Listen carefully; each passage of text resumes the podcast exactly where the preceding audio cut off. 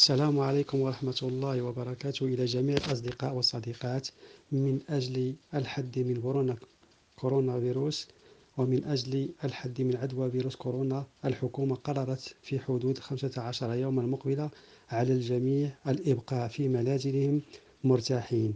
يمكننا الخروج فقط لاقتناء المستلزمات الضرورية مثل الأغذية والأدوية أو العمل أو العناية بأطفال صغار أو مسنين أو مرضى. وكل هذا يمكننا من حماية أنفسنا وحماية الجميع. وكل هذا سيكلفنا قليلا ولكن سينتهي قريبا إن شاء الله. فلا تخافوا فإننا نحمي أنفسنا وكل من حولنا.